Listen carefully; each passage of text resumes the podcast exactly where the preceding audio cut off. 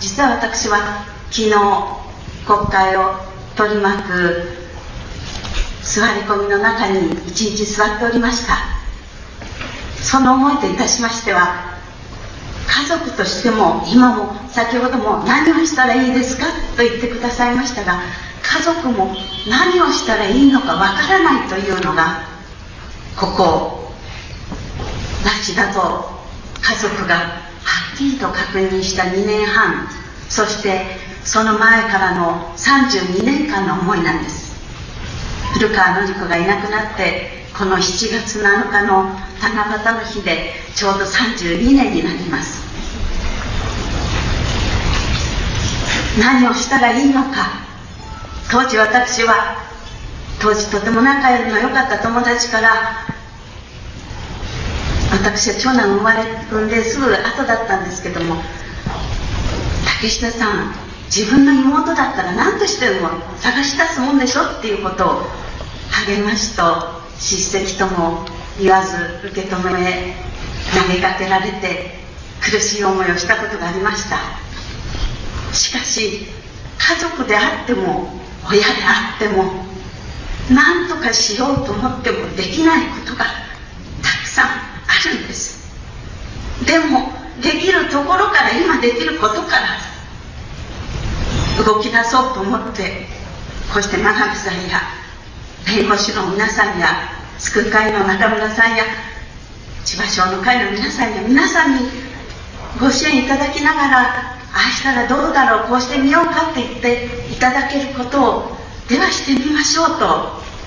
動き出すその一歩一歩が妹に近づくのかなと思ってそれを精一杯今しているのが現実です。そこの中で昨年の千葉集会から皆様方に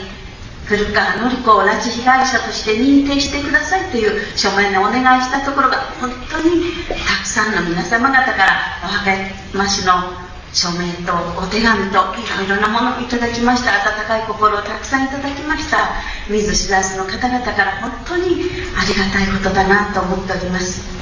そして昨日座っていた5時間の間にもつくづく思いましたことは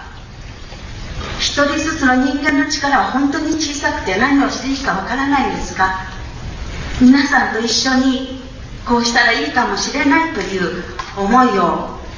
思いを持って行動を起こした時に次第に風が強くなりそして政府を動かし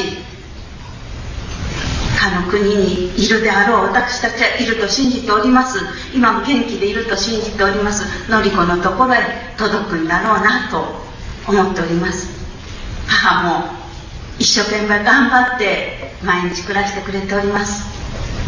私はその母と毎日ご飯を食べながら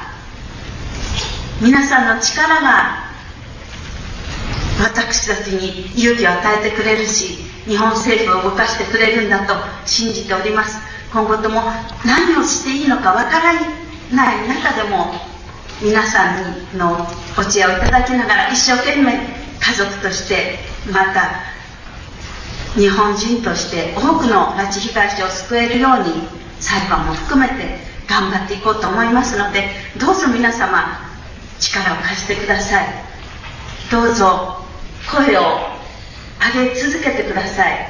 テレビで拉致の問題という